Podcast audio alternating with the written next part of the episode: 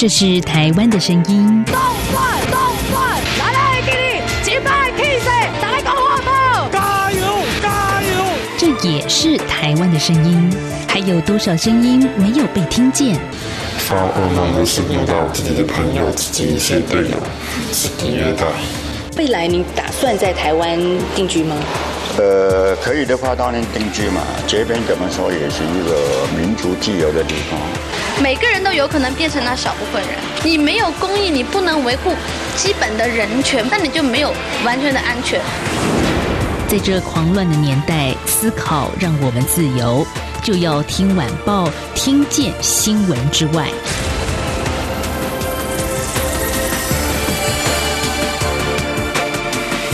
欢迎收听，就要听晚报，我是宛如。如果是台湾的朋友，对于保密防谍，人人有责，诶，这八个字应该是印象非常的深刻。但是呢，还适合用在现代吗？我看到在六月的时候啊，台北地检署调查一个共谍案，结果掌握了三名立法院前助理涉案，他们违反了国安法发展组织罪，遭到台北地检署指挥调查局国安站发动搜索、约谈、收押。加禁见，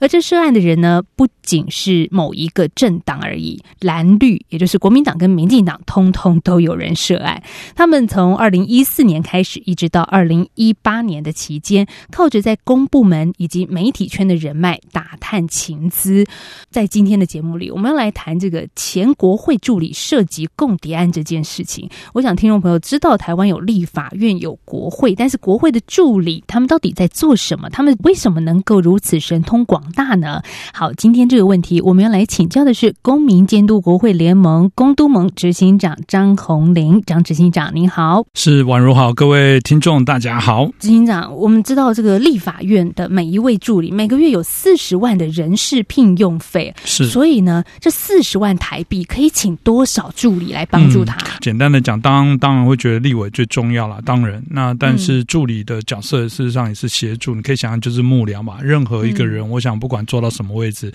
他如果底下没有幕僚，他怎么可能可以做这这么多的一些事情啊？那我们在法定的部分，是我们每个月给他们大概四十万的助理聘用费，然后还有八万块的加班费，所以 total 将近快五十万。那法定是他可以聘八到十四位的助理，所以这是我们所谓的啊，我们公费，我们称法就就这是所谓的公费助理啦。但因为啊，我们知道过往啊，立法院为减半钱或或者是现在都有可能有些不管是团体哦或者公司行号，甚至会很慷慨的会派人，然后去补足，甚至是增加你的一些员额，然后呢，他啊另外帮你想办法去买单这些费用，各式各样的这种状况可能都有。奇怪，什么公司行号也会想办法？对，就早期的部分，因为助理要国家出钱买单，但也有可能是有些人他可能钱也蛮多的啊，他可能自己还可以额外再掏腰包，另外再聘用。不管是用自己家族的可能的企业，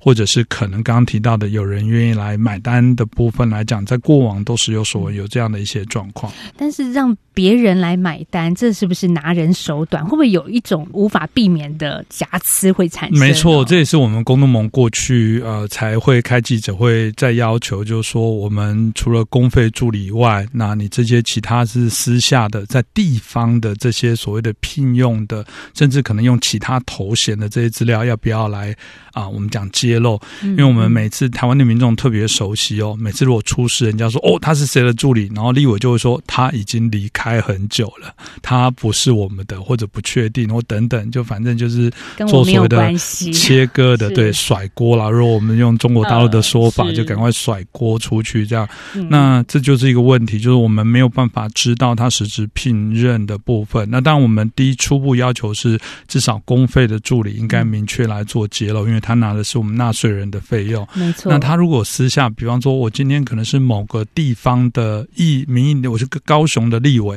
我可能呃，过去在选举过程当中有人帮忙很多，我可能给他的头衔，也许就叫做主任啊，也许他就叫做顾问啊，他没有执行。他不一定跟公费有关，但因为他给了他名片的印制，立法院没有规定他不能私下去印这些名片。但是你一拿的这个名片，看到是某某立委办公室主任或者是特助，是其实大家心里或多或少会尊敬三分吧。是，那这就有可能就是我们刚刚提到弊端。当然，有时候是我们刚刚讲，真的是立委所授权的，有些当然是假借的、诈骗的，也有可能。这也要帮立委说话。这是说，那在所有的资讯都不公开透明，那个中间的灰色地带或者有可能的问题就会产生啊。所以我们觉得公费助理这个问题的确需要大家来关注。嗯，但还有另外一个名词很有趣啊，就是做便当助理。嗯，这便当是要给他便当钱嘛？也不是哦，这便当钱他自己出的哦。这怎么会有人做这种事情呢？嗯我去帮你做事，我还要自费付我的便当费。台湾的这个所谓的助理便当这个名词，简单的讲，就是最早期的时候，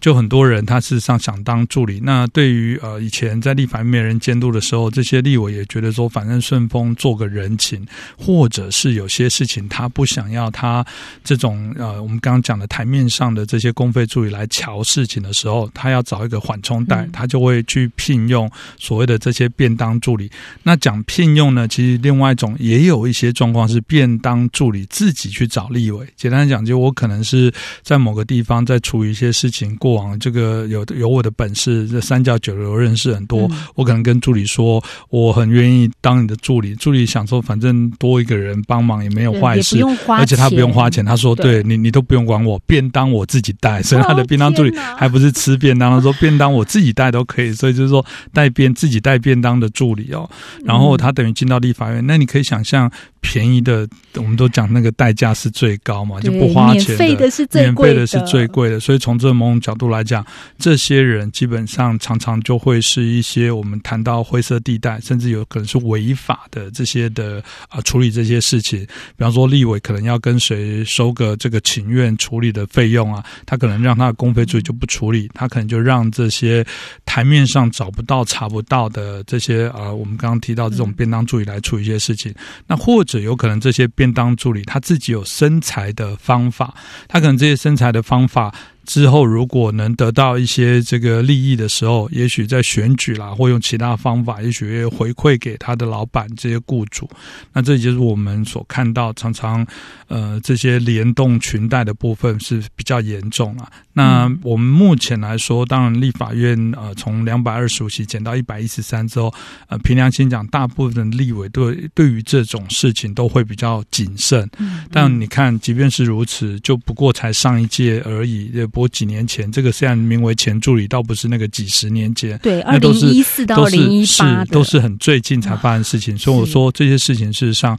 一直在立法院里面还是不断持续有可能在发生。嗯，对，刚刚执行长就谈到了这个前助理涉及到了共谍案。当一个助理他能够收集到什么样的情资呢？能够当一个什么样的共谍呢？很多的机密的法案或者是一些重要的事件，可能在立法院里面也是一个闭门的会议，是助理应该进不去吧？如果真的很机密的话，嗯只有立委本人。嗯，应该这么说，就是说，呃，我们呃的经验里面，事实上，助理跟主任办公室的这些啊呃处理相处的方法，它有许多我们所认为这种彼此都不大一样的状况。有些也许真的是没办法触碰到核心，不要说国家的机密资料，连政党的攻防等等，搞不好都不一定会给这一个助理知道。但有些也许他们本身都有这种革命的情感。基本上相关一些资料的部分不一定会得不到，所以我我们才必须要说有没有可能透过立委口中去转述这些内容，他再来把这些资讯提供都有可能。另外一个是因为在权力分立、相互制衡的概念之下，立法委员民意及代表为民喉舌、为民监督行政，光是在这个体制底下，行政部门就不能拒绝监督。所以我很简单啊，我只要老板授权，甚至老板印章都丢给我，这个出公文都没有在管的状况之下，我随便就可以发文去要许多东西啊。比方我举个例子，我现在随便举个例子，因为我们大陆朋友现在这水患的部分的问题，我随便想要知道我们的水坝建设使用年限还多少，会不会出事，现在预计状况是这个看起来都查得到，但我干嘛那么麻烦？我只要出一份公文给我们水利署说，我想知道台湾现在有几座水库，预计状况如何，什么什么状况，这这也是立委应该要做的一个监督？你你也不能说不是，但是我就能快速去掌掌握第一手。我要特别强调是，嗯你有时候在网络找的不会是第一手但我透过立委这样的职权，我可以料到最新的第一手资料。那资料听起来不是机密啊，嗯好像有可能在水利相关单位也会展示，但我可以确保那个是从资料的源头拿到。光是我从资料源头拿到，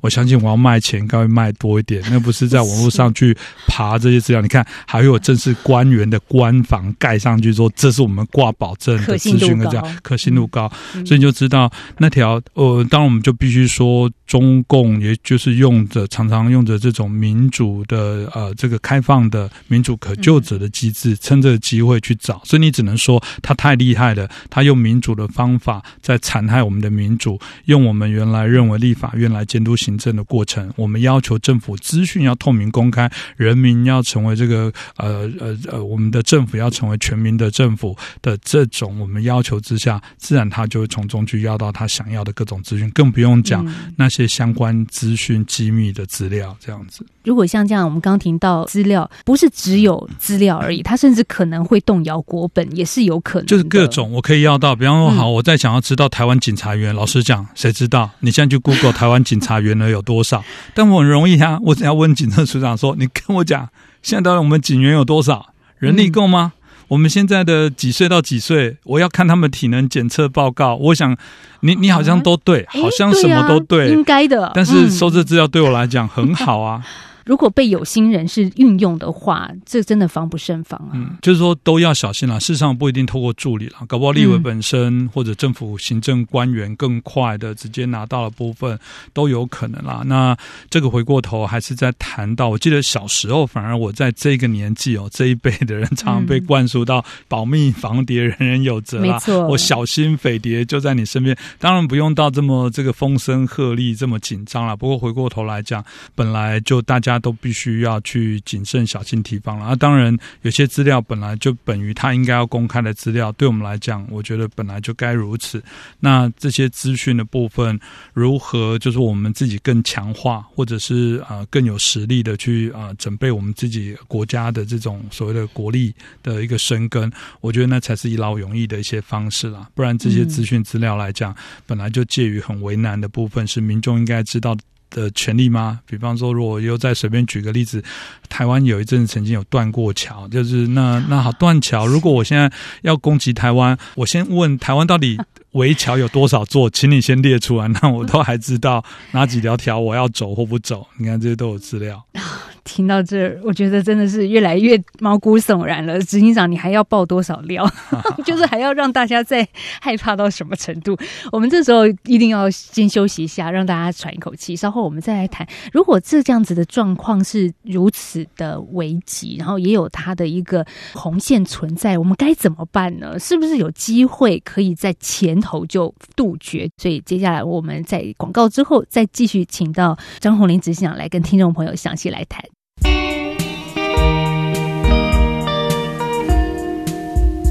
最有 feel 的声音，漫步云端的心情，RTI 台湾之。继续回到就要听晚报节目，我是宛如。当然，我想很多海外朋友可能知道台湾的国会新闻，前阵子不是打架啦，然后议事一团乱啦，很多这种负面的东西。但是其实立法院是台湾最高民意机关哦，所有的立法。监督的权责在这个机关里头运行，也可以说是台湾民主政治运作的核心重中之重啊。因为这些委员，你不要看他只是一个人，他背后其实是很多的选民所选举出来的。可是一个立委，他要做好他被选民所赋予的工作，当然不会只有他一个人去做，他必须聘用一些专业的助理来协助他，甚至很多的关于法律专业层面或者是国防军事专业层面的东西，也需要一些助理，透过专业背景，让立委在议事厅能够做好专业的质询吧，这是很重要的。但是这些助理的角色就形形色色啦，我们上个阶段有谈到，嗯，便当型助理，或者是呃酬庸型助理，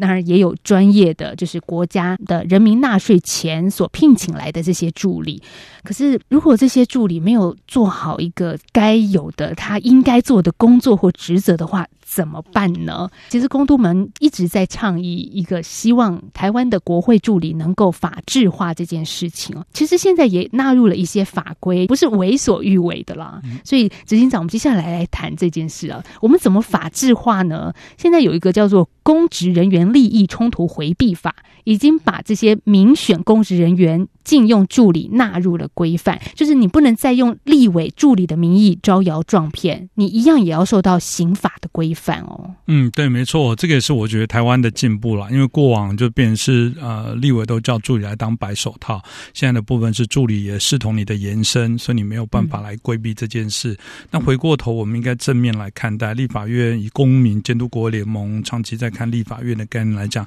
其实认真的立委跟认真的助理还是有，有很多的助理他可能觉得他在做一件有意义的事情，然后他也没有想要站到台面上，他愿意成为专职的一个幕僚，对于法案啊、行政的监督产生一些效益。大家可以简单想一想，行政部门哦，因为就所谓的公务人员，他考上那要工作二三十年，你可以想象一个助理如果两三年就换，他面对那些行政老鸟，他可能会欺负你。就说虽然我们也很讨厌立法委员，但我都会问大家说，你觉得行政官员会不会避重就轻？如果会不会甚至更严重，会不会说谎？那如果你今天不是一个资深的助理，没有这样的一个资深的制度，立委都来来去去，然后没有一个我们觉得更严谨的行政角色来做一个监督，那就会产生一些问题。当然有人说啊，立法院有预算中心、有法制局啊，有什么这些相关的，同样是幕僚单位，但我必须说，这个角色就是很尴尬。你可以想象，如果你是预算中心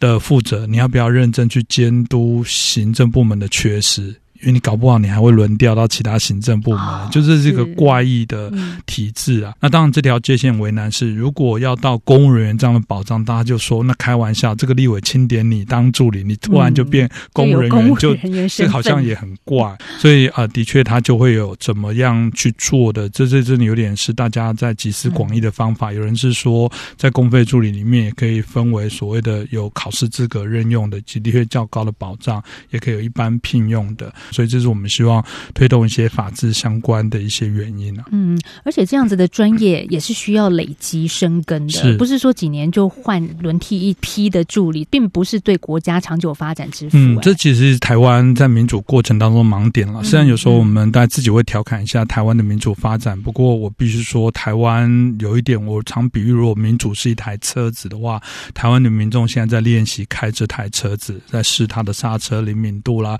在试方向。盘啊等等，我们对民主这个运作也是这种权力制衡的概念来说，怎么样赋予立法院更大的权限、权力来作为这个相关的一些监督？我们到底刀子要给他夺利，然后给他什么武器？所以像公都盟过往甚至也会谈到，比方说立法院该不该有这个听证调查的权利，让他在作为行政监督的时候，他可以更有其他的武器等等。那这个我觉得都是台湾自己民主过程当中不断形式啊。所以助理法制化到可以看出台湾民主深化其中的一环。我们同时可以去顾及到这些法案啊，或者是公费的助理怎么样合于我们认为在运作过程当中给他们的地位跟角色。这是一个问题，但还有第二个问题，就说到底立委聘用了哪些助理，哪些是公费，哪些可能像我们刚刚说到的这一种便当型的助理，其实。都必须公开让大家检视，对，这是很基本的。前面我们谈到他的身份认别的问题，这也涉及到一个制度政策监督能不能更有力。那第二个是立委这些助理。如果还能够打着立委的旗帜印名片，这又另外一个弊端，这也是需要去检讨的。没错，这也是我们才会呃之前开过记者会要求啦，至少从公费助理开始要做揭露，但其他相关你只要有印名片的，我们认为这都应该是在可就责的一些范围，你都应该要去把这些资讯更为明确了，因为毕竟他拿着你的，你可以想象，不要说立委不在意，如果你自己有一个人拿着。你家公司的名片却没有你授权，你一定都会很在意的。那立委你怎么可以对这件事情没有感觉？如果有人去偷用你的头衔，你怎么可以这个随便的息事宁人？你应该要很在意、很生气。所以，除非就就真的是你自己偷偷给的，只是你发自生事情之后想做切割。那我们觉得这当然是嗯不不符合我们民主制度当中的责任政治啊，所以这是我们呼吁的部分。是，那如果我们看到邻近的国家呢，像是日本跟美国，他们在国会助理呃聘用了谁，都是必须给公开的。是没错，日本像他们都呃自己国家里面都还有出版社有出版的，就是揭露有关他们在驻就是他们的国会就就是啊、相关的两会的这些议员，然后他们聘用的啊、助理啊是谁啊名字都会、呃清楚的对外来征信。那在美国的部分一样，这些参众两院他们所聘任的这些资料，在网络上都查得到。这就我们刚刚讲的，这才叫可就责的政治啦。当然，这个部分很为难是呃，收集名单这件事，那不是就便宜了又对我们有敌意的国家，快速的就知道啊，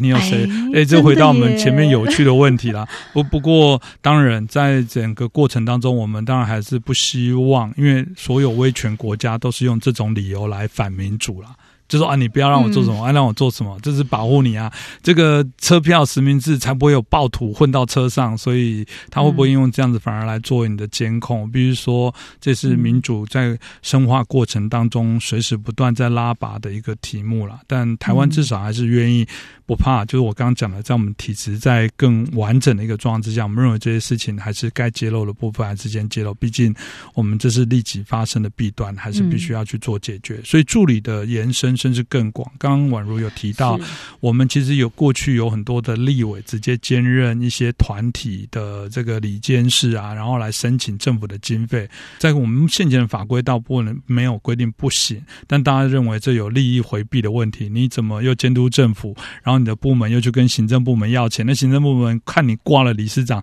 他敢给钱还是不敢给钱？那现在因为大家对立委的要求较为严格了，有些立委之前有爆发啊、曾经有我们的一个政党，他就是主任去兼任其他的团体的理事长。诶，那他还是挂立委办公室的主主任任这样的头衔的理监事会，然后觉得团体，然后来申请经费。事实上，现在台湾对这部分来讲也有做规范啊，所以现在我们这样听起来，好像台湾在呃吵吵闹闹，但我必须说，我们整体来讲还是逐步不断在解决我们所看到的一些问题。就是有一个问题就没有办法好好的去透过制度来解决，是什么呢？就是我们一整集节目一直在讨论的保密防谍的这个红色的力量。嗯不只是在媒体圈，其实国会在政治圈也是有了。嗯这种事情你很难去完全的防度。譬如说，我们可能会觉得，嗯，立委的助理他就是一个助理的角色，但是他可以拓展他的人脉。可以认识很多的人，嗯这些情资就慢慢的可以透过这样子了解更多了。是没错，这个真的就防不胜防。对，这没办法。所以我说，嗯有些那个叫什么叫机密，到底怎么接近机密？台湾到底有多少台 F 十六可以同时飞，不能飞？这这个 所有他就你你说这是立委的职权，他一定可以调查。但就说这是为什么才要还是回头提醒啊？所以民众你千万不要轻忽你投的那一票，以为随便选。凭感觉选，只是闭上眼睛的就支持，只是从呃就对政党的部分就投下这票。我认为啦，就我们还是必须要嗯去小心去守护这得来不易的民主啦。显然有还是有人不断的想要侵蚀、破坏，对我们国家造成威胁。事实上，不止台湾，我必须说各个国家，西方许多国家都还是有间谍战。这间谍嗯也许不一定是军事的，也许也有商业的等等。那这个部分呃，永远啊，永远，这我们只能回过。我觉得这个以前大家说的这个呃赔钱的生意没人做，但是这个只要这个杀头头的，只要有钱赚的，还是有人会去拼啊。嗯真的啊，这个很可怕。所以，如果我们从这个供点案来，是不是重新检讨说我们国会助理的角色，到底什么可以做，什么不能做呢？当然了，就是说目前因为我们最快的部分，当然就是刚刚前面婉如有提到，事实上现在台湾的法规已经把助理纳入在我们的公职人员相关的利益回避的这些框架里面，所以基本上呃，我们也可以说助理等于是准公务人员的这些违法的一些规范。也许他们会抱怨说，我又没有享有公务人员的这些什么福利条件，犯法就是等同是要更严格的限制。那但至少方向上啊、整个社会舆论的氛围，当初各朝野各党就朝向这部分来修法是没什么问题啊。那所以这个当然是呃，包含助理自己的自律，包含委员在聘用人，这还是你的延伸，这是你选出来的，你还是必须要做这个考核。那另外一个是相关资讯机密资料的部分，相关部门怎么做好这些啊资料的一个保护。那另外当然这有点叠对叠，背后我想双方都有一些治安人员的部分，嗯有许多的事情当然都是治安人员在后面去做这些保护的调查的等等，才有办法来破获了。那我只能讲，这个从以前你是想想这个几百年前的打仗，也有这种尔虞我诈了。当我们可以预期未来的也许五十年、一百年，同样也会存在。所以我想，这个一定是永远只要有敌对的一些状况，永远有利益相关的一个冲突的时候，随时都有可能存在。那我们能做的，就刚刚提到，至少把法治的一步的程序逐步把它到位处理好。嗯，我们这样子聊起来，好像是能做的很有限哎、哎，不会啦，乐你这样观一点。我子讲的我我觉得应该这么说。我刚刚提到，就是说嗯，我们第一个台湾的民众慢慢在素养上来讲，不会因为政府说哦，你看我们如果公布这些资料哦，那你你不要嗯逼我们来回答哦。那这样子，你看中国马上就会拿到这些资讯资料，中共就会如何如何。过往我们还是说这有可能是反民主的的，也许某种程度的可能，但是它也会变成是独裁或者是反民主的这些政党，它可能作为的一个借口。我们当然不希望是如此啊。那台湾怎么样在我们应循的在民主的这种透明政治、责任政治的一个框架之下，那可救者的状况之下，怎么让这些资讯揭露？那我觉得，当然那条分际大家在学习，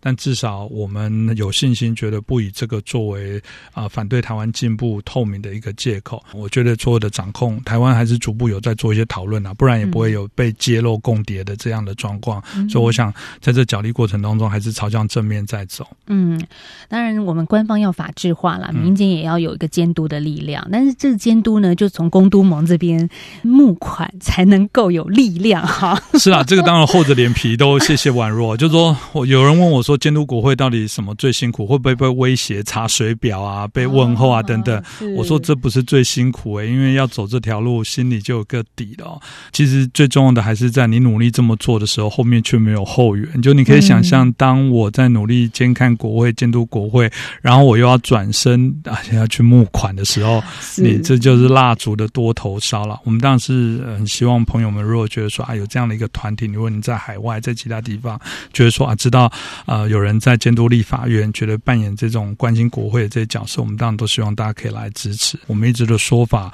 是是没有正常的国会就没有正常的国家。如果当然期待台湾走向一个正常的国家，当然都希望先协助我们去督促成立一个正常的国会。特别是今年遇到 COVID 1 9的疫情，我觉得你们的募款之路，嗯，呃，是对，有点马上影响。本来我们过去固定七月都会办一个募款参会哦，因为我们一年的运作经费大概是九百万的台币啊、那过去募款参会大概可以募到一半，大概四百万。我们今年取消募款参会，你就可以知道我们这个非常紧张了。当然，可能还是要透过各种方法大家的支持。但是其实我们越越来越多看到有些立委他们在竞选的时候，可能会打着公都盟评鉴优良委员的口号，嗯这个是表示也是公都盟越来越具有公信力了。嗯，对，对，没错，就应该说评鉴的本身哦，应该深化到我们其实是透过评鉴这件事情，在做许多国会的改革跟促进他们的透明哦。我讲我们刚刚今天谈的题目，国会的聘用，因为现在没有规定要他们做揭露，